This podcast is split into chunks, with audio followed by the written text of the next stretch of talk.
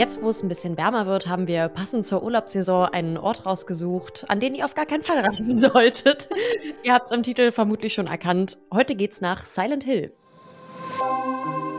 Schreckszene, der Horror-Podcast.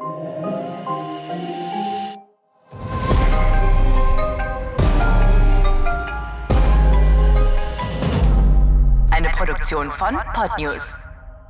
Willkommen in der Schreckszene und für diese Aufnahme haben wir hier wirklich weder Kosten noch Mühen noch Leid gescheut. Ich habe mich gerade, als ich hier zum Podcastplatz gelaufen bin, fast mit meinen Kopfhörern erwürgt, weil ich mich wahrscheinlich einfach ein bisschen blöd angestellt habe. Und wir spielen heute unser eigenes Final Destination durch, denn Ari muss nachher ein bisschen aufpassen, nicht in ihren heckeschneidenden Göttergarten reinzurennen. ist der Podcast hier bald passé. Genau, also erstmal natürlich klar, heute geht's auf jeden Fall nach Silent Hill, darüber sprechen wir gleich. Dann kommen wir natürlich noch zu Streaming und Kinoneuheiten und zu Horror News. Und ich glaube, ich hatte in letzter Zeit immer relativ wenig zu erzählen, was ich nebenbei noch geguckt habe, aber ich habe jetzt die erste Staffel Yellow Jackets zu Ende geguckt Hm. und ich habe Fall geguckt.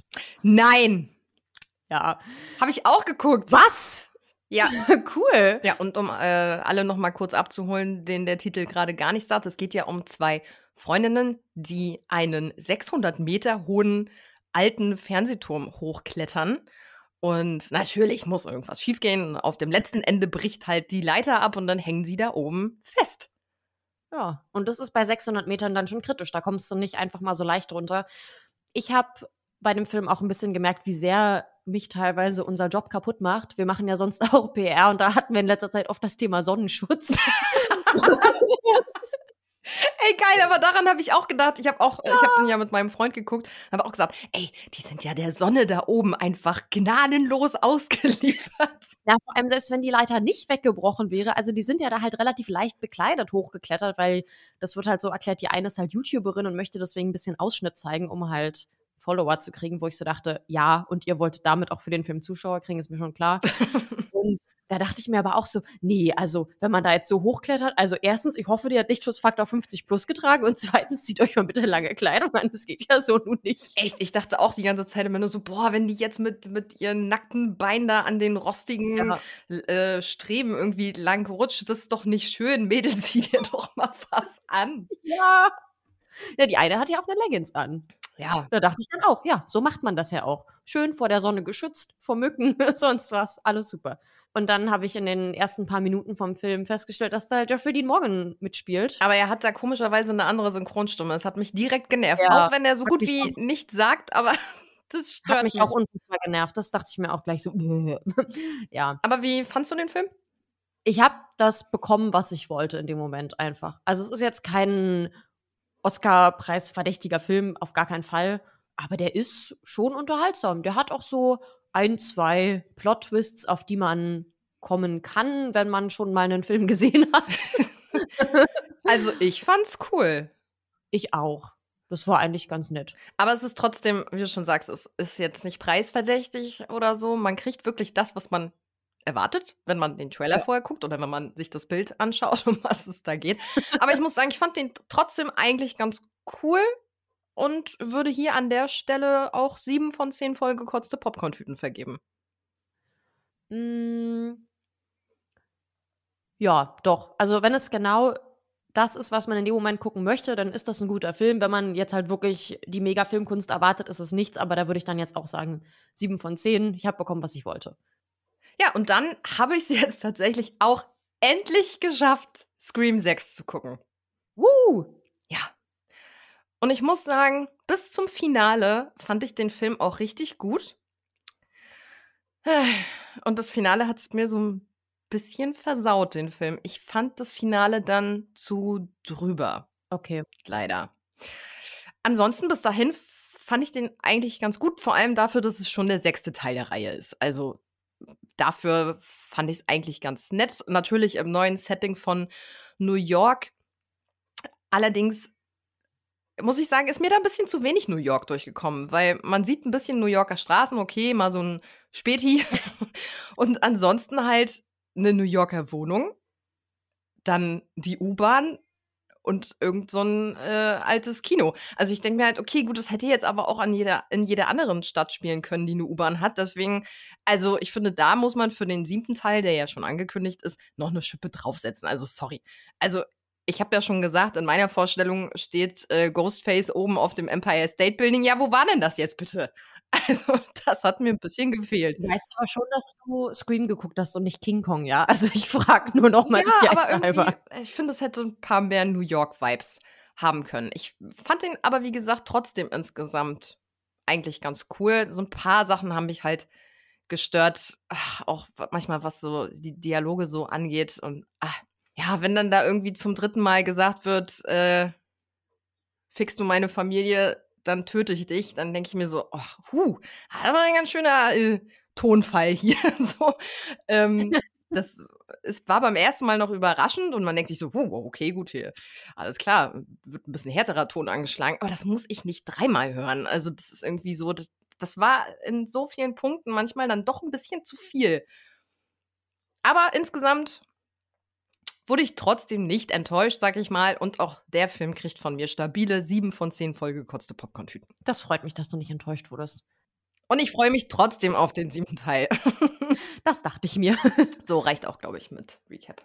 Nee, äh, kannst du mir hier mal bitte nicht den Mund abschneiden? Ich habe ja noch Yellow Jackets, die erste Staffel zu Ende geguckt. Ach so, ja, sorry. Dann hak doch da jetzt einfach ein, nochmal. genau, ich habe mir die erste Staffel Yellow Jackets jetzt zu Ende angeguckt und muss da an der Stelle auch wirklich sagen, wenn ihr zwischendurch an einem Punkt seid, wo die Serie so ein bisschen langweilig wird, das hatte ich am Anfang. Mir hat dann ein Kollege von uns gesagt, dass ich über den Punkt einfach wirklich hinauskommen muss. Er war an dem Punkt nämlich auch und danach wurde es dann auch wirklich viel, viel, viel besser. Also jetzt letztendlich, wo die erste Staffel durch ist, muss ich sagen, ich mag die Serie und ich will auch weiter gucken und ich werde nicht sofort weiter gucken, weil ich ja schon weiß, dass sich die dritte Staffel extrem verzögern wird.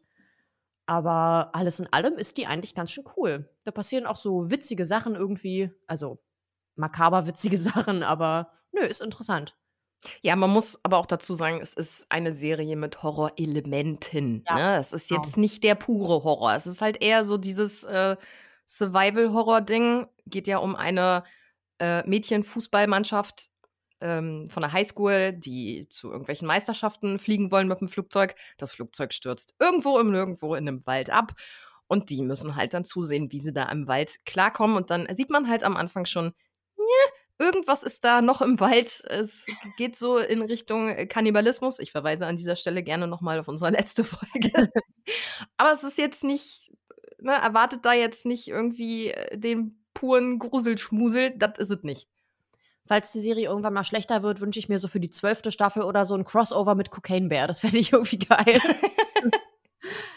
ja, nee, also es ist schon auch viel Teenie-Drama und anscheinend hatte ich jetzt so zwei Wochen, wo ich irgendwie voll auf Survival-Horror stand und ich glaube, die Phase ist jetzt auch wieder vorbei, aber für die Phase war es gut. Hast du schon eine Bewertung abgegeben? Oh, hm, ich glaube, ich sag auch hier einfach so sieben bis acht von zehn. Neu im Stream. Jetzt ganz frisch ab dem 8. Juni gibt es Kohlraben Schwarz auf Paramount Plus. Darin geht es um Stefan Schwab. Der wird gespielt von Michael Kessler und der lebt in den Voralpen und arbeitet da als Psychologe. Wird dann aber von der Kripo einberufen, weil da so ein Typ unterwegs ist, der anscheinend düstere Sagen und Märchen wahr werden lässt.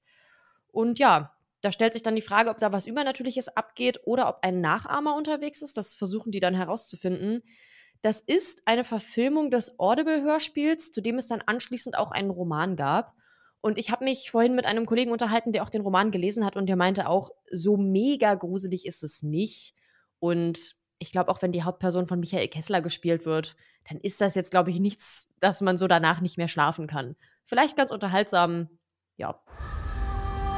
Einmal im Jahr geht der blutige Thomas um. Wenn er sein Bein durch die Tür streckt, dann sei ganz still. Habt ihr den Namen schon? Roland Hoffmann, arbeitsloser Metzger.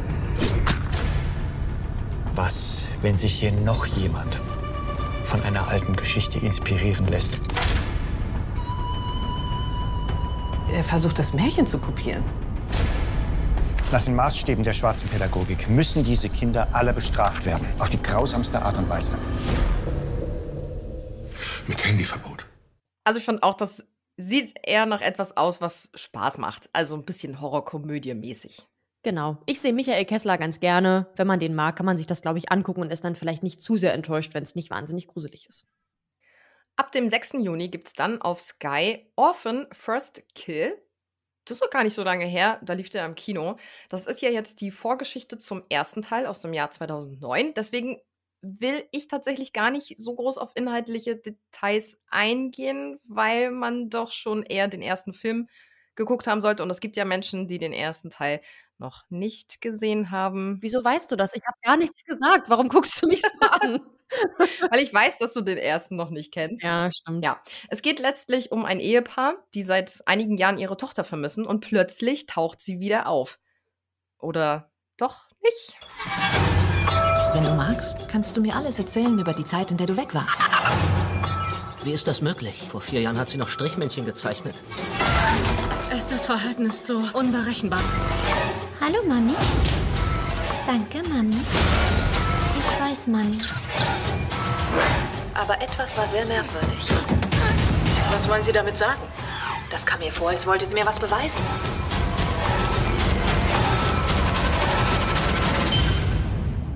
Wenn du nicht Esther bist, wer bist du dann? Krass finde ich, in der Hauptrolle des kleinen Mädchens ist diesmal wieder Isabel Furman, die 2009, also vor 14 Jahren, auch schon das kleine Mädchen gespielt hat. Wow, das ist heftig. Ne? Also ich glaube, die hat den Jungenbrunnen gefunden, offensichtlich. Naja, oder ihre Maskenbildner. Also, Oder so. irgendwer hat einen Jungenbrunnen gefunden. Dann gibt es ab dem 12. Juni auf Sky Escape the Field. Das hat mich so ein bisschen erinnert an einen Film, den gibt es auf Netflix, der heißt Im hohen Gras und ist eine Stephen King-Verfilmung. Hier geht es nämlich darum, dass sechs Personen, die sich nicht kennen, in einem scheinbar endlosen Getreidefeld aufwachen. Alle so ein bisschen getrennt voneinander, aber die stoßen dann halt zusammen. Und man hat ihnen alle persönlichen Gegenstände genommen und hat ihnen dafür so nutzlosen Kram dagelassen, wie zum Beispiel so eine antike Laterne oder einen Revolver mit nur noch einer Kugel drin. Und dann ertönt so ein Signalton und die müssen versuchen, dem Feld zu entkommen und auch der Kreatur, die darin zu leben scheint. Es gibt hier leider keinen deutschen Trailer, deswegen blenden wir euch auch nichts ein. Ihr könnt euch aber gerne mal den englischen Trailer angucken. Ich finde, dass der eigentlich ganz cool aussah.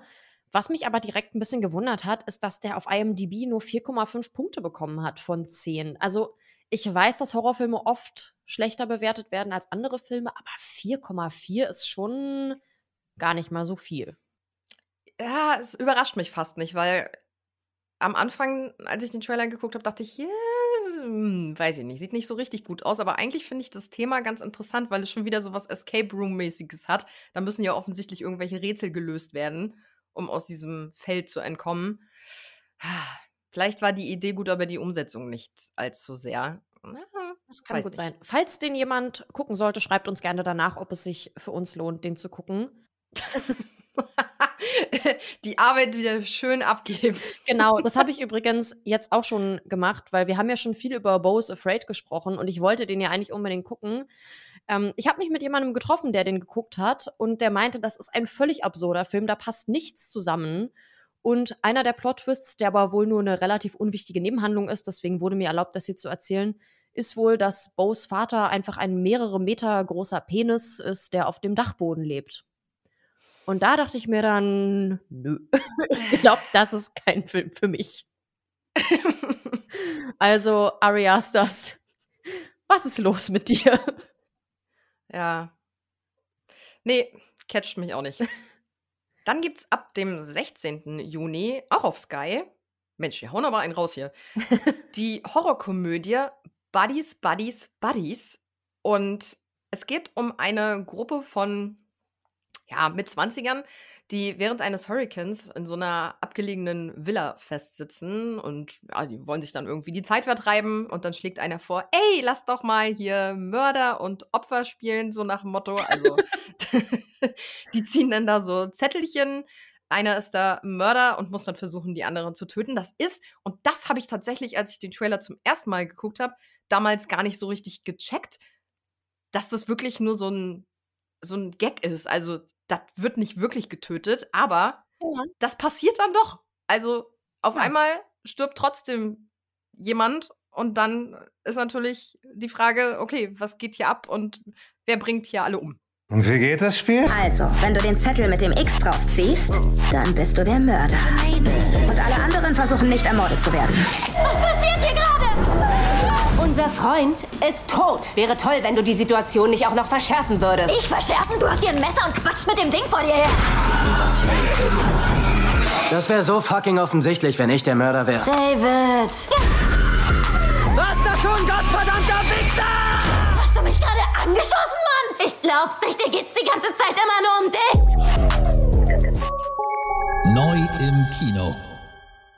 Dem 15. Juni gibt es im Kino einen Film, den sich zumindest schwangere Frauen vielleicht nicht unbedingt angucken sollten. Der heißt nämlich Bed Rest und es geht um eine Schwangere, die von ihrem Arzt empfohlen bekommt, ja, eher ruhig im Bett zu liegen wegen Risikoschwangerschaft und so. Sie ist aber auch gerade ungünstigerweise in ein neues Haus eingezogen, in dem nicht alles so mit rechten Dingen zugeht. Ja, und dann passieren da so ein paar Sachen, um die man sich vielleicht besser kümmern könnte, wenn man körperlich fit wäre. Ich habe seltsame Geräusche gehört. In diesem Haus geht irgendwas vor sich.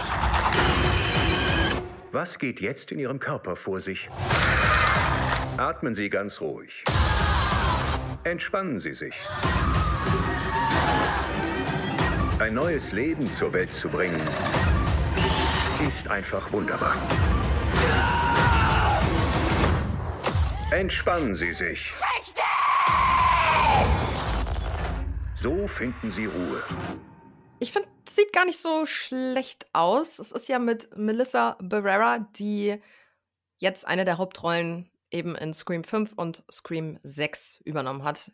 Hier die Sam. Also, ja, wenn der irgendwann mal im Stream verfügbar ist, ich glaube, dann schaue ich da mal rein. Genau, ich finde auch, dass der nett aussieht, aber auf meiner Kinoliste steht der gerade nicht, weil ich will unbedingt Pearl gucken und Boogeyman und da muss Bed Rest dann erstmal warten. Und da gibt es gerade eine Neuigkeit zu Wrong Turn. Da kam ja 2021 ein Reboot raus. Wir hatten das in unserer Waldfolge auch besprochen und mir hat das ja gar nicht zugesagt, ne? Dieses Reboot. Da wurde jetzt bekannt, dass es tatsächlich eine Trilogie werden soll. Also da geht es weiter, soll auch noch ein zweiter und ein dritter Teil kommen.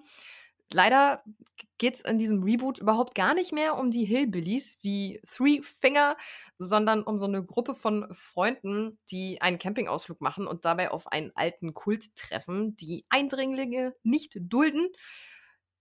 Wie gesagt, hat mit dem Original ungefähr gar nichts mehr zu tun. Deswegen ah, weiß ich nicht, ob ich mich da jetzt so drüber freuen soll, dass es da jetzt weitergeht.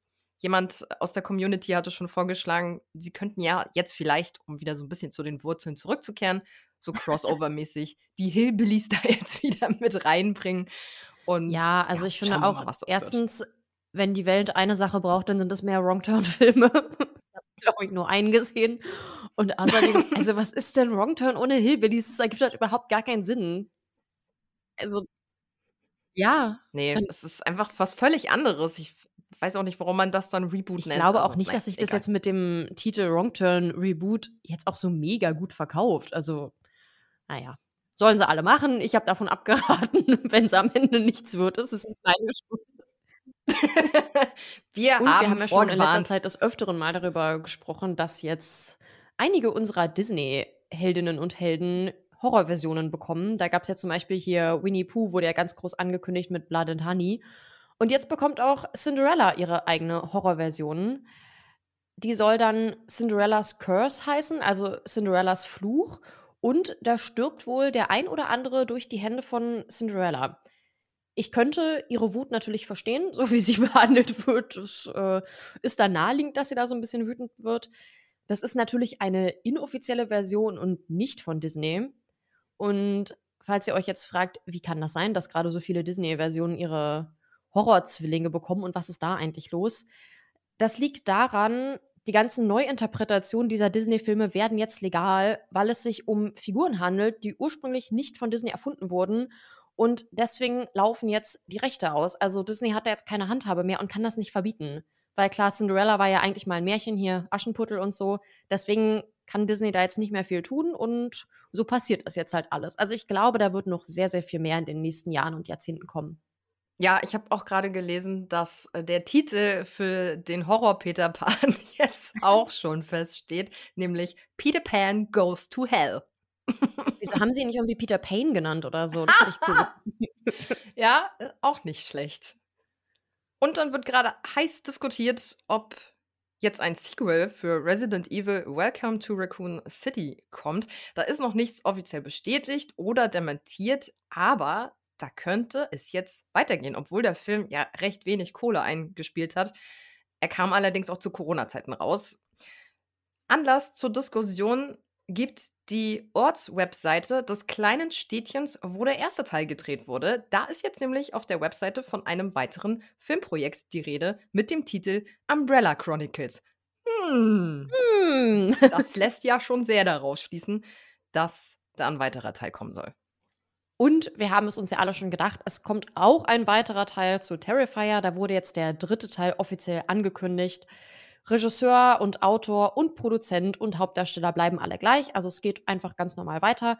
Es gibt jetzt allerdings ein wesentlich höheres Budget für den Film und der soll auch noch mal wesentlich brutaler sein als seine Vorgänger. Denn auch hier muss ich wieder sagen, wenn wir bei Terrifier noch eine Sache brauchen, dann auf jeden Fall mehr Brutalität. Ah, ich weiß nicht, wie man das noch brutaler machen soll, aber gut, ich lasse mich da überraschen. Ich auch nicht. Vor allem, wie wollen sie das dann halt noch durch irgendeine FSK-Freigabe kriegen? Also, naja. Hm. Wo es auch weitergehen soll, ist beim Das Ding aus einer anderen Welt. Der kam ja 1982 raus und ist ja quasi so ein Meilenstein des Sci-Fi-Horror-Genres. 41 Jahre später deutet Regisseur John Carpenter jetzt eine Fortsetzung an. Der hat da auf so einem ja, Filmfestival zu Fans gesagt, er hat Geheimhaltung geschworen, aber das Ding aus einer anderen Welt könnte fortgesetzt werden. So viel zu Geheimhaltung. Und dann ist jetzt ein Insidious Spin-off geplant. Da geht es also weiter, allerdings dieses Mal mit einer neuen Familie. Vorher gibt es aber erstmal den fünften Teil im Kino, der startet da ja am 6. Juli. Und ich kann euch unter größter Geheimhaltung natürlich schon mal andeuten, dass eventuell beim Horror-Podcast eures Vertrauens in der nächsten Folge nochmal ein Recap kommt zu allen anderen vier Insidious-Teilen. Für alle, die, die da schon wieder ein bisschen vergessen haben, was so passiert, ich zum Beispiel, ich gucke mir die dann alle nochmal an und dann sprechen wir in der nächsten Folge darüber. Vermutlich. Eventuell. Man weiß ja nie. Und damit kommen wir jetzt auch zu unserem Folgenthema heute. Und da habe ich mich sehr drauf gefreut, nämlich wir sprechen heute über Silent Hill. Das ist ja auch wieder so ein 2000er Klassiker, nenne ich es jetzt mal. Ich glaube, den hat fast jeder irgendwann mal gesehen. Und ja, da ist jetzt bei der Recherche auf jeden Fall einiges bei rumgekommen an Infos, ich fand's super spannend, super cool und äh, bin gespannt, was du mir jetzt zum ersten Teil so zu berichten hast. Ich muss zugeben, ich habe bei meiner Recherche zum zweiten Teil äh, viel auch an Infos zum ersten Teil mitbekommen, aber vielleicht hast du ja noch den ein oder anderen Fakt, den ich noch nicht kenne. Du kannst ja sonst auch immer ganz überrascht tun, so, oh, ah, was? Nein. nee. Nein, doch. Oh. Genau, wir müssen allerdings dazu sagen, die Filme basieren ja auf Spielen. Wir haben die Spiele nicht gespielt, weil ich glaube, so die einzigen Spiele, die ich überhaupt spiele, sind Tetris und Sims. Mit Horrorspielen habe ich es überhaupt nicht. Ich werde dafür bei Sims regelmäßig ein bisschen brutal, aber ja, nee, Horrorspiele sind mir einfach zu heftig. Ich fand damals Slenderman schon schlimm, aber die Filme, die haben es auch so in sich, ich habe den ersten Teil auch damals so ein bisschen gegen meinen Willen geguckt. Den wollte jemand unbedingt mit mir gucken und ich hatte wahnsinnig viel Angst. Und ich hatte bei dem ersten Film auch jetzt wieder ziemlich viel Angst. Ich fand den schon ganz schön gruselig. Und der Film, der basiert auch größtenteils auf dem ersten Spiel, so von der Handlung her. Es war auch erstmal gar nicht so einfach, diesen Film überhaupt zu produzieren. Der Regisseur Christoph Gans hat fünf Jahre gebraucht, um die Filmrechte zu bekommen, weil die ihm die halt einfach nicht geben wollten.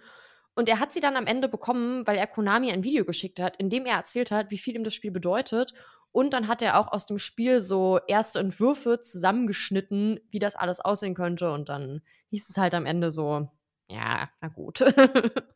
Ja, der ist so richtiger Fan, ne? Das finde ich dann aber auch cool. Also, wenn das dann auch jemand macht, der dafür brennt Ja. für das Thema. Ich mag das auch eh, wenn da dann halt auch so eine schöne Hintergrundgeschichte dabei ist und so. Und ich finde, das merkt man dem Film schon auch an. Also billig wirkt er jetzt nicht. Da finde ich, hat man schon auch das Gefühl, dass das jemandem wichtig war, dass das ein guter Film wird. Und es ist ja auch ein guter Film geworden. Nochmal zur Erinnerung für alle, bei denen der Film so ein paar Tage schon her ist. Es geht in dem Film um die kleine Sharon, die immer wieder Albträume hat und dann von dem Ort Silent Hill spricht. Sie ist adoptiert und ihre Mutter Rose entscheidet dann, dass sie mit Sharon an diesen Ort fahren wird. Und man kann schon mal so viel dazu sagen, es ist gar nicht so einfach, nach Silent Hill zu kommen, denn da gab es angeblich mal einen Kohlebrand, der dafür gesorgt hat, dass die Stadt zur Geisterstadt geworden ist. Und alle Wege nach Silent Hill sind auch so ein bisschen versperrt. Man kommt schon irgendwie hin, sonst würde die Handlung ja irgendwie nicht existieren. Und ja, dann kommen die da in Silent Hill an. Sharon verschwindet direkt und Rose muss sie suchen und trifft da auf ziemlich viele gruselige Gestalten. Kleines, manchmal gehst du im Schlaf spazieren und manchmal erzählst du von einem Ort. Das weiß ich nicht mehr. Jetzt fahren wir dahin, damit es dir wieder einfällt. Ich weiß nicht, was passiert. Wissen Sie, was hier los ist? Dieser Ort ist völlig von der Außenwelt abgeschnitten. Nur das Böse öffnet und schließt das Tor zu Silent Hill.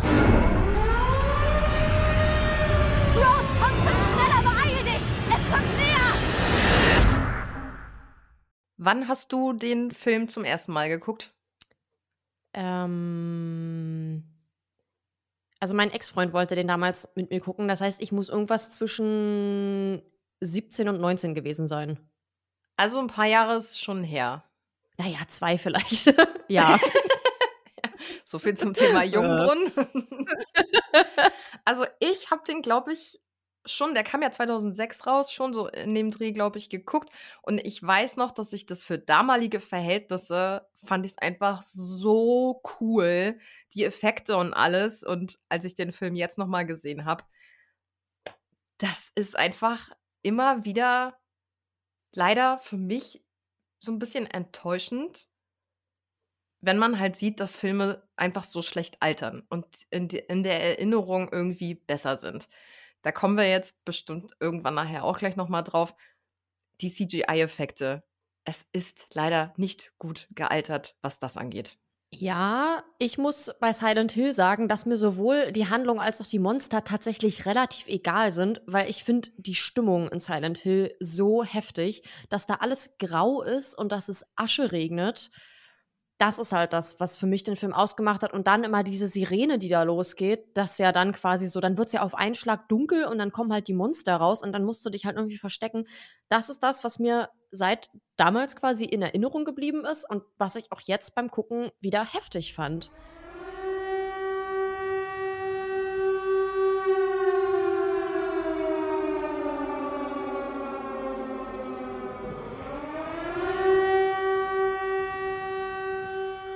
Und mir ist dabei bei der Recherche aufgefallen, im Film regnet es ja eindeutig Asche. Das spricht Rose ja auch direkt am Anfang an.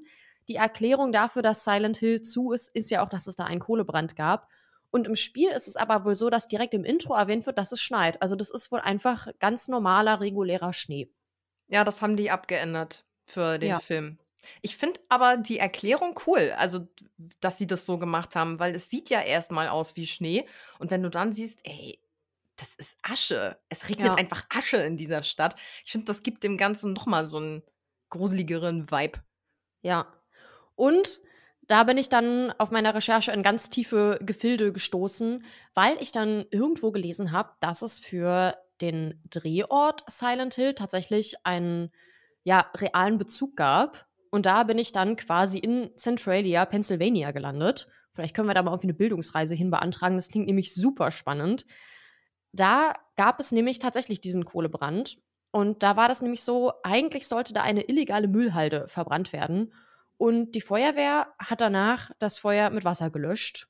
Oder dachte es zumindest. Ganz so einfach war es nämlich nicht. Die Asche glühte dann halt unterirdisch weiter und fraß sich durch so Kohleflöze, also da, wo die so quasi so gelagert wird. Und dieses Feuer konnte dann auch nicht mehr gestoppt werden. Das ist so die offizielle Geschichte. Es gibt da aber noch so ein paar Theorien und natürlich denken auch alle, dass es da spukt. Und Ist das, das nicht so, dass das jetzt äh, auch noch irgendwie die nächsten 200, 300 Jahre noch brennen soll? Ja, genau. Das hat dann nämlich auch alles dazu geführt, dass da wirklich Straßen aufgerissen sind. Einmal wurde auch fast ein Junge verschluckt und da kam dann halt einfach ganz, ganz viel Hitze raus. Und abgesehen davon, das darf man halt nicht vergessen, Kohlenmonoxid kommt halt dann einfach aus dem Boden. Und ja, du wirst halt einfach nach und nach vergiftet. Und da haben sich dann nämlich einige Bewohnerinnen und Bewohner so Wellensittiche geholt als Frühwarnsysteme. Und die gab es doch in Silent Hill auch. Also Mhm. da war, glaube ich, die Anspielung sehr eindeutig. Und sieben Jahre nach Ausbruch des Brandes zogen dann die ersten Leute weg. Das finde ich auch so ein bisschen komisch. Also, da kommt die ganze Zeit Hitze aus dem Boden und du wirst da vergiftet. Und nach sieben Jahren kommst du dann auf die Idee, hm, Lass mal umziehen. genau. Und Ende der 70er musste dann auch die Tankstelle dort schließen in Centralia wegen Explosionsgefahr. Und dann Anfang der 80er empfahl dann die Regierung, die Stadt zu evakuieren. Da dachte ich mir auch die ganze Zeit, Leute, ihr braucht ein bisschen lange. Also, wenn ihr da schon Explosionsgefahr seht und alles, äh, naja, gut, ich sag dazu nichts, habe ich ja jetzt schon. Ähm, die Löschung des Feuers hätte wohl mehrere hundert Millionen Dollar gekostet, die Umsiedlung aber nur 42 Millionen Dollar. Klar, dann macht man natürlich das, was günstiger ist, aber ich denke mir halt trotzdem so, ist das jetzt auch so CO2-technisch die beste Idee, da einfach so ein Kohlefeuer brennen zu lassen, so unterhalb der Erde für so die nächsten 200 bis 300 Jahre? Also, ich bin jetzt kein Experte, aber für mich klingt das nicht so gesund. Naja, wenn wir uns angucken, wie das mit den Umwelt-Klimamaßnahmen gerade so Ja. läuft, überrascht mich das nicht. Genau. Und dann ist natürlich das passiert, was immer passiert. Einige wenige haben sich geweigert, wegzuziehen. Was ich dann aber auch schon irgendwie ein bisschen lustig fand. Das führte dann zu einem ewigen Rechtsstreit. Und Anfang 2013 kam es dann zu der Einigung, dass die Bewohnerinnen und Bewohner, die jetzt noch da sind, bis an ihr Lebensende auch dort bleiben dürfen. Und dann habe ich da noch gesehen, da gibt es unfassbar coole Bilder, die kann man sich gerne mal angucken. Der Highway nach Centralia, der ist halt natürlich gesperrt, weil man nicht in die Stadt reinkommen soll. Und das ist auch mittlerweile eine der gefährlichsten Straßen weltweit. Klar, weil die immer wieder aufbricht. Und das ist jetzt aber so eine riesen Touristenattraktion geworden. Und da kommen dann halt immer Touristen hin und besprühen halt diesen Highway irgendwie mit Graffiti. Und er ist jetzt richtig, richtig bunt. Also der ist einfach so ein gigantisches Kunstwerk. Und das sieht Hm. echt toll aus. Und ja, seit Silent Hill ist die Stadt natürlich ein totaler Touri-Magnet. Und es gibt Aber auch gefährlich. ja. Ja, also vor allem diese Straße. Ja, die ist zu. Also man kommt da jetzt noch anders in diesen Ort rein. Da haben die jetzt noch mal eine extra Straße gebaut für die drei Leute, die da noch rumhocken. Und ja, es gibt natürlich diverse Spukgeschichten über diesen Ort. Und ich finde es jetzt halt auch cool, dass es jetzt quasi schon irgendwie eine Geisterstadt ist, aber dass ja trotzdem noch ein paar Leute da leben. Das ist so eine interessante Kombi. Der harte Kern. Da haben die da auch so ein Bild gezeigt von dem aktuellen Bürgermeister, wo ich mir dann auch dachte, naja, wenn da halt nur drei Hansels leben, dann wirst du halt Oh, auch schnell mal wow. Bürgermeister, ne? Aber ich bin ja auch Fan von sowas, ne? Also generell die Geschichte jetzt zu der eigentlichen Stadt ist ganz cool, aber auch Silent Hill an sich, also es sieht ja alles so Lost Place-mäßig aus. Ja. So verlassen und heruntergekommen, dann dieser Ascheregen, also wie du schon sagst, so rein von der Stimmung der Atmosphäre ist es eh schon cool. Und wenn dann diese gruselige Sirene kommt und die Wände anfangen zu bluten und quasi die Stadt, die, also diese äh, Oberfläche blättert ja quasi so ab. Ja. Und darunter kommt dann so dieses noch mehr heruntergekommene Silent Hill zum Vorschein. Alles in diesem Rostbraun und so. Es ist schon, es hat schon was. Das ist auch immer noch so, muss man sagen. Auch wenn die CGI-Effekte hier und da einfach heute nicht mehr so gut aussehen. Ja. Insgesamt diese Stimmung, was da transportiert wird, ist schon echt geil. Und ich finde aber, das Coolste am Film sind die Figuren. Denn die sind ja handgemacht sozusagen. Also alle Figuren, Gruselmonster, sind ja wirklich echte Leute. Das sind richtige Kostüme. Da wurde sich dann richtig Mühe gegeben. Und das sieht man dann halt heute auch. Also die sind halt immer noch eklig. Wenn da so äh, irgendwie Monster, die kein Gesicht haben und keine Arme und so irgendwie auf dich zulaufen, das ist schon widerlich. Und ich glaube, da stimmen mir fast alle zu, wenn ich sage, Pyramid Head ist halt auch einfach der coolste. ja. Wie der da sein riesiges Schwert schwingt und wenn man ihn auch immer schon so kommen hört, also dieses Geräusch, wie er dieses Metallschwert auf dem Boden schleifend hinter sich herzieht und du einfach weißt, er kommt wieder, er kommt wieder.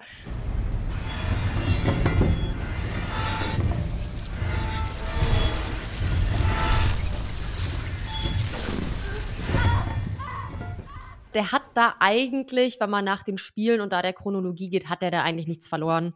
Da war das aber auch so, dass alle gesagt haben, okay, den mögen alle am meisten und deswegen sehen wir den da jetzt auch. Der ist ja auch ganz schön cool. Ich habe mich nur ewig gefragt, was sind das für Viecher, die den begleiten? Ich war mir nicht sicher, ob das Ratten sind oder gigantische Käfer oder sind es diese Skarabäus-Viecher? Mm, ja, so, ne? Erkannt, was das sein soll? Mm, ja, ich glaube, es sieht so Skarabäus-mäßig aus. Die aber leider auch wieder CGI sind und dadurch äh, nicht, nicht ganz so. Naja, was du immer so siehst. Also ich hatte hier halt wirklich äh, zwei halbe Hände vorm Gesicht und da bin ich dann nicht so empfänglich für so die Schwächen von CGI. Ja, das ist natürlich dein Vorteil. Dann siehst du sowas halt auch nicht, wenn, wenn Sachen nicht ganz so gut gemacht sind, wenn du nicht hinguckst. Genau. Also Leute, habt mehr Angst, habt mehr Hände vorm Gesicht. Und ich bin ja auch ein großer Fan von den Krankenschwestern, habe ich ja auch schon mal ein paar Mal erwähnt. Die sehen halt auch echt eklig aus also die sehen ja eigentlich aus wie normale heiße Krankenschwestern in so, Ja. in so einer in so einer alten Uniform. Äh, in welcher Welt? Ja, also ansonsten sind die ja Aber die sind doch total eklig. ja, die die haben keine Gesichter, aber ansonsten sind die doch heiß. Ich fand noch nie einen Menschen attraktiv, der kein Gesicht hat, glaube ich. Also ich weiß es nicht, da gehen die Geschmäcker auseinander. Ja, wenn du das Gesicht jetzt mal weglässt, Äh. aber ansonsten finde ich, ja, ganz schöne Figur, die Damen. Na, wir müssen ja auch nicht immer auf die gleichen Leute stehen. Ja, Ähm, vor allem ist der Film ja auch teilweise richtig brutal, ne? Also dieser Pyramid Pyramid? Pyramid. Pyramid. Der Pyramidenmann. Ja, Englisch Leistungskurs. Ich auch. Ähm, ihr wisst, wen ich meine. da gibt es ja diese eine Szene, wie er so einer Frau im Prinzip die komplette Haut abreißt. Mhm. Also, was? das hatte ich alles gar nicht mehr so in Erinnerung. Wie gesagt, was geht denn da ab? Also, wow. Ja. Ja, ist schon nicht ohne teilweise. Es gibt in dem Film natürlich diverse Anspielungen auf das Spiel, das ist klar, dazu komme ich natürlich auch gleich. Aber nicht nur das, denn natürlich gibt es hier keine einzige Folge Schreckszene ohne Stephen King-Anspielung. Denn die Jodelle Ferland, die Alessa spielt, die hat auch die kleine Carrie im Film Carrie von 2002 gespielt. Und die Figur Alessa wiederum wurde auch an Carrie von Stephen King angelehnt und im Spiel sieht man auch ein Poster von Carrie. Also da dachte ich mir auch so, Stephen King ist wirklich, also sein Name ist Programm, er ist wirklich der König des Horrors und alles spielt rund um die Uhr immer auf ihn an und das ist wirklich heftig. Und ich mag auch Carrie sehr gerne, deswegen habe ich mich dann natürlich drüber gefreut. Ja, der Mann hat es eindeutig geschafft. Ich glaube, ich glaube, von dem werden wir noch mehr hören. ja, ich glaube, da kommt noch ein bisschen was. Ja. Und was ich auch schön finde, habe ich aber auch nicht gemerkt beim Gucken, habe ich nur durch Recherche rausgefunden, die Outfits von Rose verändern sich im Laufe des Films. Am Anfang sind ihre Farben nämlich noch total sommerlich, dann werden die immer gräulicher und am Ende sind die blutrot. Und es ist verwandelt sich aber ganz, ganz langsam, sodass das viele Leute nicht merken. Ich glaube, man merkt es dann vielleicht eher dadurch, dass man es nicht merkt, weil sonst würden ja in Silent Hill ihre Klamotten total rausstechen. Mhm. Und dadurch, dass sie es nicht tun, merkt man dann halt, dass hier so eine Verwandlung stattfindet. Und diese Darstellerin, die hat sich auch, man kann jetzt sagen, für den Film viel Mühe gegeben. Ich fand es einfach echt eklig beim Lesen. Die hat sich nämlich während der Dreharbeiten kein einziges Mal die Haare gewaschen, um die Verwahrlosung von Rose darzustellen. Und da dachte ich dann auch so, okay, gibt der Frau einen Oscar. Weil, also das, ja. Ja, es ist ja auch generell schon ein waghalsiger Schritt gewesen, nenne ich es jetzt mal, dass überhaupt eine Frau die Hauptrolle spielt. Denn im Spiel sucht ja eigentlich der Vater nach seiner Tochter.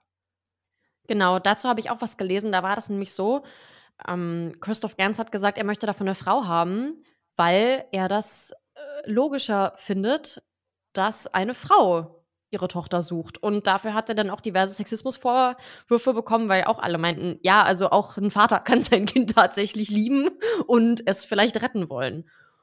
Und im Originaldrehbuch war das nämlich tatsächlich auch so, dass es keine Männer gab. Und das wurde dann zurückgeschickt mit der Aufschrift, es gibt keine Männer. Und dann musste Christoph Gans das Ganze nochmal ein bisschen überarbeiten, weil das wirklich ein reiner Frauenfilm war, so gesehen. Und dann wurde halt der Vater hinzugefügt und der Polizist Thomas Gucci und dann wurde auch das Drehbuch genehmigt. Ja, und so kam er letztendlich dann auch Sean Bean zu seiner Nebenrolle als Vater. Wir kennen ihn alle als Ned Stark aus Game of Thrones oder als Boromir aus Herr der Ringe. Habe ich beides nicht geguckt, aber danke. ja, aber ich habe das auch gelesen, dass äh, sozusagen Sean Bean da einfach ein bisschen mehr Male Energy quasi reinbringen sollte. Ich muss aber sagen, dass ich das gut finde, dass sie es so gemacht haben, weil ich es immer noch ein bisschen gruseliger finde, wenn eine Frau diesen ganzen Ekel durchlebt. Weil das kann jetzt auch Klischee-Denken meinerseits sein, aber sind wir doch mal ehrlich, die Männer sind nun mal das physisch stärkere Geschlecht. Und wenn du halt eine Frau hast, die da ähm, sowas durchlebt und über sich hinauswächst, finde ich, ist das noch mal ein bisschen spannender. Ich weiß nicht. Vielleicht de denke ich als Frau aber auch einfach nur so, weil ich natürlich dann noch mehr mit dem Charakter so mitfühle. Ich mir so denke, oh Gott, die arme Frau, ey, was muss die da durchmachen? Irgendwie äh, durch diese Ekelstadt mit diesen ganzen widerlichen Figuren und Menschen, die da an Stacheldraht irgendwo runterhängen und ähm, ja, also ist nur so mein Eindruck. Ich glaube, für mich hätte das jetzt keinen Unterschied gemacht. Ich muss aber sagen, ich finde halt Rose toll, deswegen werde ich mich da jetzt eh nicht beschweren, dass das jetzt quasi eine Frau ist. Ich finde es nur merkwürdig, also weil ich diese Erklärung nicht verstehe. Das ist logischer, dass eine Mutter ihre Tochter sucht und dass man dann deswegen diesen Hauptteil des Spiels verändert. Also weil es ja im Spiel ein Mann war und jetzt halt eine Frau. Und dass man da eine Frau reinbringt, völlig cool, alles toll. Aber diese Erklärung, die ist halt so, ja, okay, danke. Das ist ja nicht das Einzige, was sie abgeändert haben. Im Spiel heißt ja auch Sharon eigentlich Cheryl.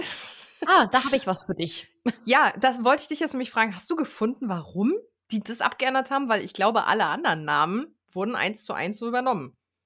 Warum sie es abgeändert haben, weiß ich nicht. Es ist aber so, dass ähm, ich glaube, Rose am Anfang des Films mal durch einen Tunnel läuft und da ist ein Graffiti an der Wand, wo einfach nur Cheryl steht. Genau, das soll ja auch so eine kleine Anspielung auf das Spiel sein. Aber ich denke mir so, ey, dann warum? Also vor allem, weil die Namen sich ja auch noch so super ähnlich sind. Das ist, was soll denn das?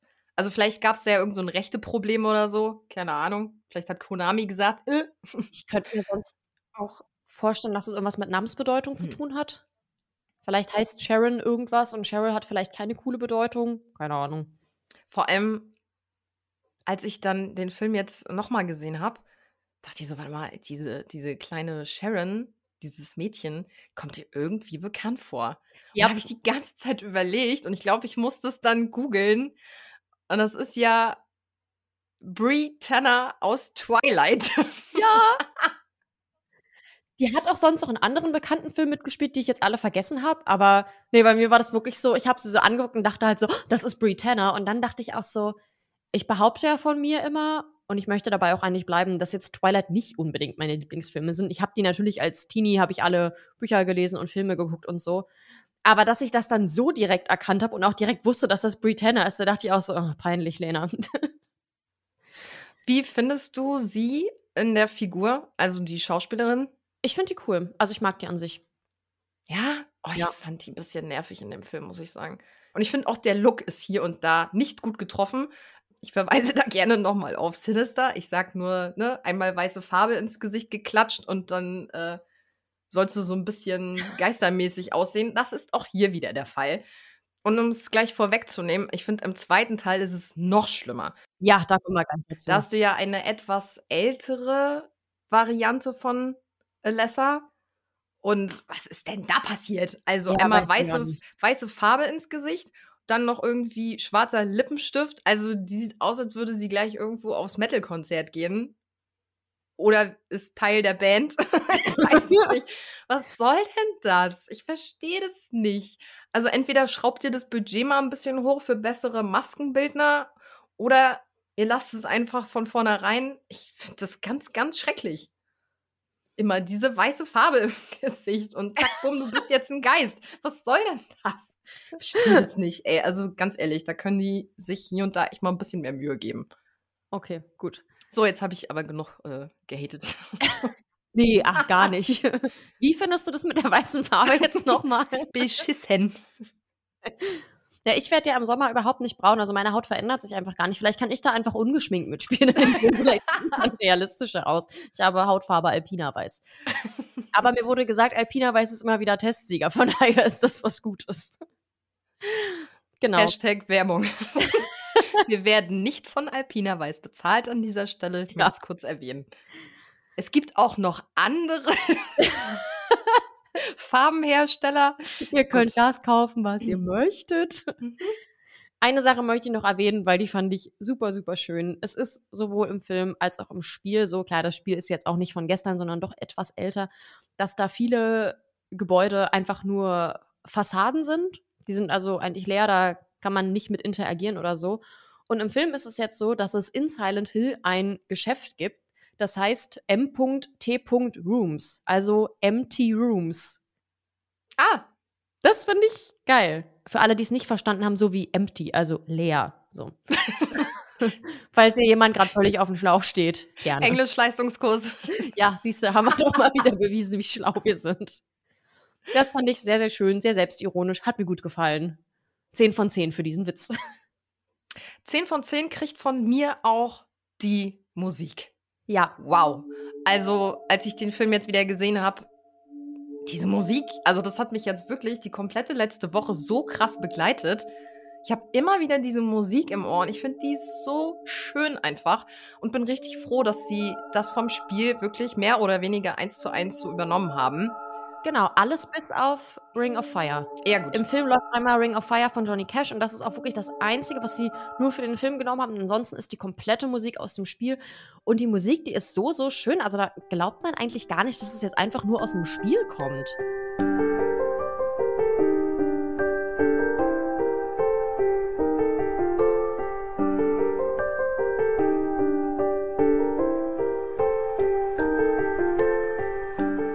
Also da hättest du von mir aus auch im Barock mit auftreten können, weißt du?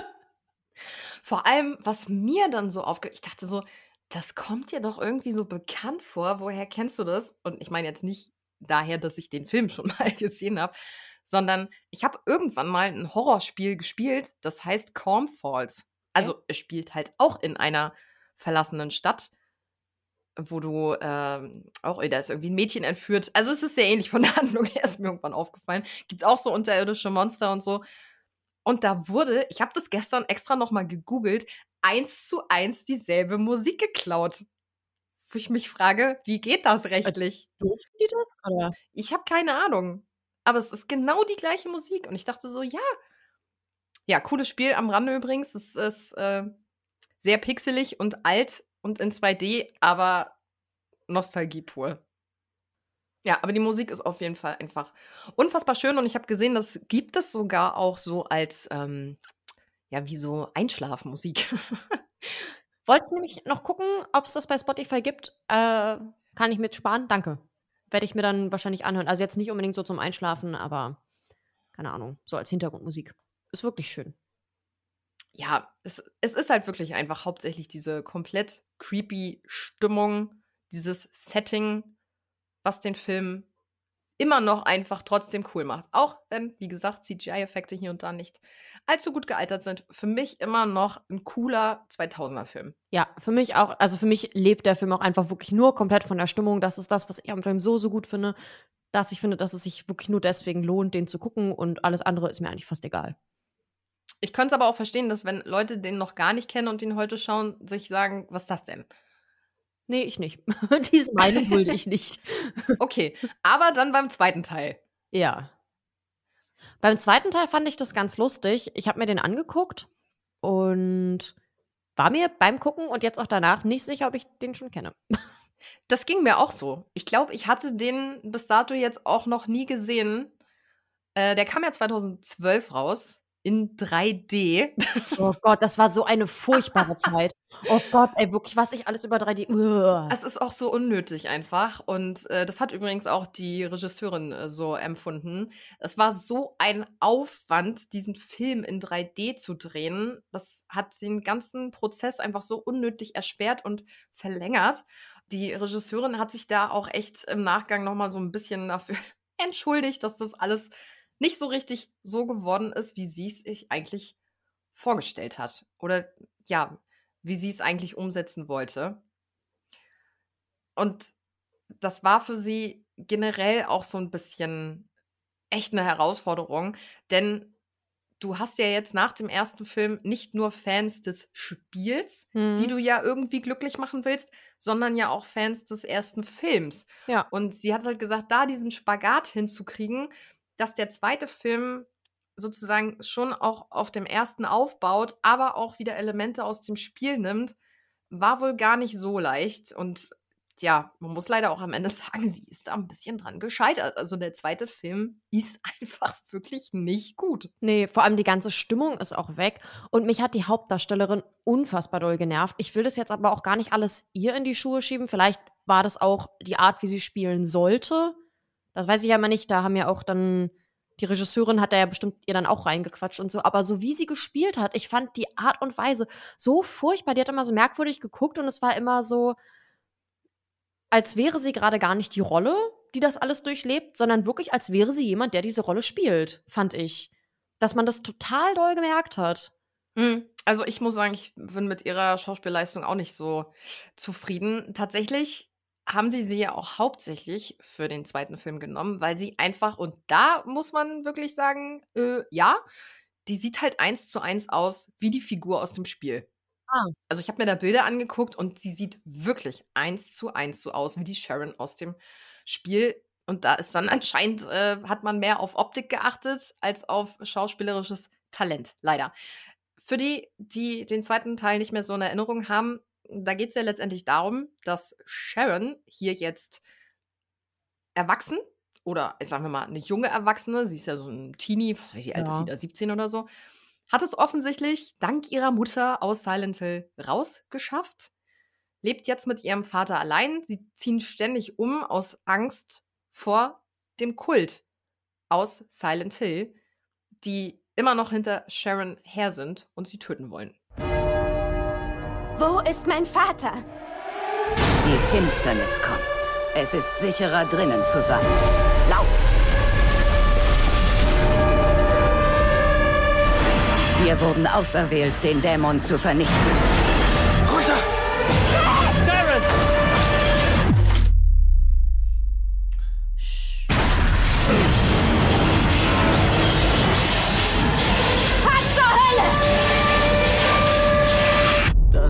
Schon. Ja, und in der neuen Schule, in der sie dann anfängt, lernt sie ja auch Vincent kennen, gespielt von Kit Harrington, Game of Thrones Stars, besser bekannt als Jon Snow. Also mit äh, Sean Bean und Kit Harrington kommen dann hier auch zwei Game of Thrones Stars zusammen. Tatsächlich ähm, hatte er die Rolle, habe ich gelesen, angenommen. Da war Game of Thrones, glaube ich, noch nicht zu sehen. Also ich glaube, er hatte es schon gedreht oder so, aber er war da sozusagen noch nicht der Game of Thrones Star schlechthin. Und ja, ich weiß nicht. Also ich glaube, allzu viel Schauspielerfahrung hatte er auch noch nicht, als er Silent Hill Revelation, so heißt der zweite Teil, gespielt hat, weil ich finde ihn auch ein bisschen blass im Film. Ja, aber dadurch, dass wir über sie ja auch schon so gesprochen haben, weiß man halt auch nicht, inwiefern das vielleicht wirklich die Anweisungen waren. Also vielleicht liegt es tatsächlich nicht an den beiden. Deswegen will ich da jetzt gar nicht so drauf rumhaten, weil man weiß ja nie, was hinter den Kulissen abgelaufen ist und ob dann vielleicht gesagt wurde, nee, nimm mal hier ein bisschen Gefühl raus und mach mal da so und so, das weiß man ja nicht. Aber das Endergebnis war auf jeden Fall dann irgendwie schlecht. Was ich ganz witzig fand, ist, äh, dass Kit Harrington eigentlich äh, in Vorbereitung auf seine Rolle äh, gesagt hat, er möchte gerne die Spiele spielen, um sich so ein bisschen besser dann mit dem Ganzen so auszukennen und besser in seine Rolle zu finden. er fand die Spiele dann aber so gruselig, dass er es nicht geschafft hat, die zu spielen. Und dann wurde ihm gesagt, ja, ist jetzt auch nicht weiter wild. Und die Adelaide Clemens übrigens, die hier die Sharon spielt, ich dachte auch, sie Ja. kommt mir irgendwie ein bisschen bekannt vor. Die hat ja ein Jahr später dann die Hauptrolle gespielt in Gatsby Was? mit Leonardo DiCaprio. Aber da war die doch dann gut, oder? Nee. nee, auch da, ich muss sagen, ich finde Gatsby wirklich ist für mich einer der schlechtesten Leo-Filme. Ich mag den gar nicht. Oh, ich fand den schön. Und ich mochte auch sie da nicht in der Rolle und nee, also es hat mir alles nicht gefallen. Also Gatsby ist bei mir auch lange her, deswegen will ich mich gar nicht äh, zu sehr darauf versteifen, dass ich ihn gut finde. Ich glaube, ich fand den super, aber lange nicht mehr geguckt. Und ich verstehe nicht, wie man das hingekriegt hat, aber tatsächlich ist das CGI im zweiten Teil noch schlechter als im ersten. Und da kann man jetzt nicht mal mehr von schlecht gealtert sprechen, weil so alt ist der Film halt auch einfach nicht. Nee, der kam sechs Jahre später raus. Also da erwarte ich schon ein bisschen mehr. Ja. Also, Nee, vielleicht hat man so auf CGI, musste man da drauf ein bisschen scheißen, wenn man das ganze Geld für diese Kack-3D-Produktion ausgeben musste. ja, auf jeden Fall sieht es einfach richtig, richtig grottig aus. Also ich hatte zwischendurch das Gefühl, dass die Schauspieler durch die Designs, Layouts, Hintergründe, was auch immer, des Spiels hüpfen. Also als wären einfach die Figuren Greenscreen-mäßig da so rein transportiert worden. Es sieht so schlecht aus teilweise. Es gibt ein paar Sachen, die sehen ein bisschen besser aus, wenn so die Wände anfangen zu bluten und so. Das hatte wieder was, aber es war einfach so viel, was so schlecht aussieht. Alleine schon, wie sie durch die Stadt läuft. Ja, Das sieht so schlecht aus. Dieser Ascheregen mit dem Nebel und diese. St es ist einfach so grottig. Also, die Atmosphäre, die ich ja, ich habe es eventuell erwähnt, im ersten Film so toll fand, die ist hier einfach weg. Also die ist nicht da. ja. Und deswegen wusste ich dann auch nicht mehr, warum ich mir das jetzt angucke. Ja, aber die ganze Story ist auch einfach Müll. Also es fängt schon äh, mit diesem Anfang an, wie Ja. äh, Sean Bean, also hier der Vater von Sharon, vorm Spiegel steht. Aber diese schlechte Spiegelszene, das sah halt auch einfach schon alles so schlecht aus. Es hat auch das Ende vom ersten Teil einfach so zunichte gemacht. ja, das Ende ist super im ersten Teil. Werden wir jetzt hier nicht spoilern, aber das ist cool. Ja, also es stimmt einfach so vieles an dem Film nicht. Und leider konnten auch unsere bekannten Lieblinge wie Pyramid Head das Ganze nicht retten. Was ich interessant fand, war, was ich bei der Recherche gefunden habe, ist, dass jetzt im zweiten Teil dieses Pyramid Head Kostüm oder diese Figur, das war im zweiten Teil jetzt ein komplettes Kostüm. Und deswegen ging es deutlich schneller im zweiten Teil, das dem Schauspieler quasi überzustreifen. Das hat irgendwie nur 25 Minuten gedauert. Im ersten Film hat es tatsächlich drei Stunden gedauert, um den Schauspieler in Pyramid Head zu verwandeln. Ich habe gelesen, dass dieses Kostüm wohl zumindest im ersten Film hinten offen war und man wohl die ganze Zeit seinen Po gesehen hat. Also das hat zumindest eine Schauspielerin gesagt. Das wurde aber nie offiziell irgendwie bestätigt. Also vielleicht ist es so, vielleicht ist es nicht so, aber die Vorstellung finde ich ein bisschen merkwürdig, dass du da so einen gruseligen Typen spielst, irgendwie alle abschlachtest, aber man sieht halt deinen Po, wie bei so einem Krankenhaushemd. Okay, ich habe das Making-of gesehen, da habe ich das jetzt nicht, da habe ich jetzt keinen Hinterteil rausblitzen sehen. Also Vielleicht hat da wirklich jemand versucht, irgendwie ein bisschen, ja, keine Ahnung, Scheiß in die Welt zu bringen und einfach um was erfunden, weil es witzig war, aber ja. Ja, also wie gesagt, auch die Figuren retten das hier leider nicht. Auch die äh, Krankenschwestern kommen ja mal wieder vor. Und es gibt auch eine neue Gegenspielerin, Claudia Wolf heißt sie, gespielt von Carrie Ann Moss.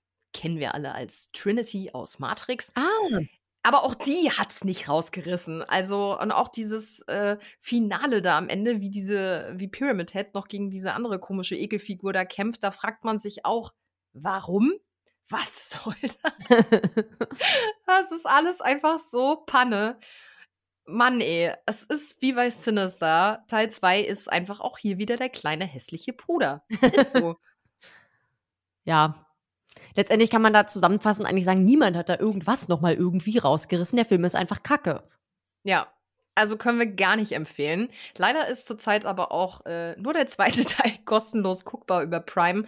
Den ersten könnt ihr gerade nicht in irgendeinem Abo genießen. Den müsst ihr euch dann für einen kleinen Obolus, wenn dann, ausleihen. Oder ihr geht in den Laden und kauft euch die DVD. Nichtsdestotrotz freue ich mich trotzdem auf den dritten Teil, Return to Silent Hill, der ja gerade gedreht wird, unter anderem in Bayern, haben wir auch schon drüber gesprochen. Ach so, stimmt, ja, mit Söder. Hoffentlich nicht. Und da ist jetzt ein bisschen Zeit ins Land gezogen und ich hoffe, hoffe einfach wirklich auf ein Silent Hill mit diesmal wirklich richtig geilen CGI-Effekten. Es soll ja diesmal um einen jungen Herren gehen, der nach Silent Hill zurückkehrt, um seine verlorene Liebe wiederzufinden. Aber die Kleinstadt ist natürlich nicht mehr der Ort aus seinen schönen Erinnerungen. Also, ich bin gespannt. Ich bin richtig gespannt. Ich hoffe, dass sie es nicht versemmeln. Und damit sind wir jetzt am Ende unserer Folge angekommen. Es war mir mal wieder ein Fest. Bleibt nur noch zu sagen, schreibt uns gerne, zum Beispiel auf Instagram, da heißen wir Schreckszene-Podcast. Hier könnt ihr alles loswerden, was ihr schon mal loswerden wolltet. Und wie immer am Ende unserer Folge gibt es wieder eine Zweisatz-Horrorgeschichte und die liest heute Lena vor. Als ich einen Karton mit Videos im Schrank meines Vaters fand, dachte ich mir schon, was drauf war. Mir wurde schnell klar, dass ich mich geirrt hatte, als ich auf Play drückte und die heftigen Todesschreie anfingen. Ich habe viele Fragen. Als du meintest, ich dachte mir schon, was drauf war, was dachtest du denn? Dachtest du an Urlaubsvideos oder was, was dachtest du? bitte, bitte erkläre dich. Meintest du Pornos? Könntest du die heftigen Todesschreie falsch verstanden haben? Bitte hör auf, im Schrank deines Vaters irgendwelche versteckten Videos anzugucken. Das geht nie gut aus. Glaube ich. Also, es ist jetzt kein Erfahrungsbericht, aber es klingt nach einer schlechten Idee. Ja. Mal wieder eine super Geschichte zum Ende. Da war sogar Silent Hill Teil 2 besser. ah, schwierig. Sehe ich so auf einer Stufe. Ja, okay. Na In dann. diesem Sinne, die nächste Geschichte wird mit Sicherheit besser. Das sagen wir auch jedes Mal, ne? Irgendwann wird Ja. es so sein. Und dann können wir sagen, wir haben es euch doch gesagt. In diesem Sinne, bis in zwei Wochen. Tschüss. Tschüss.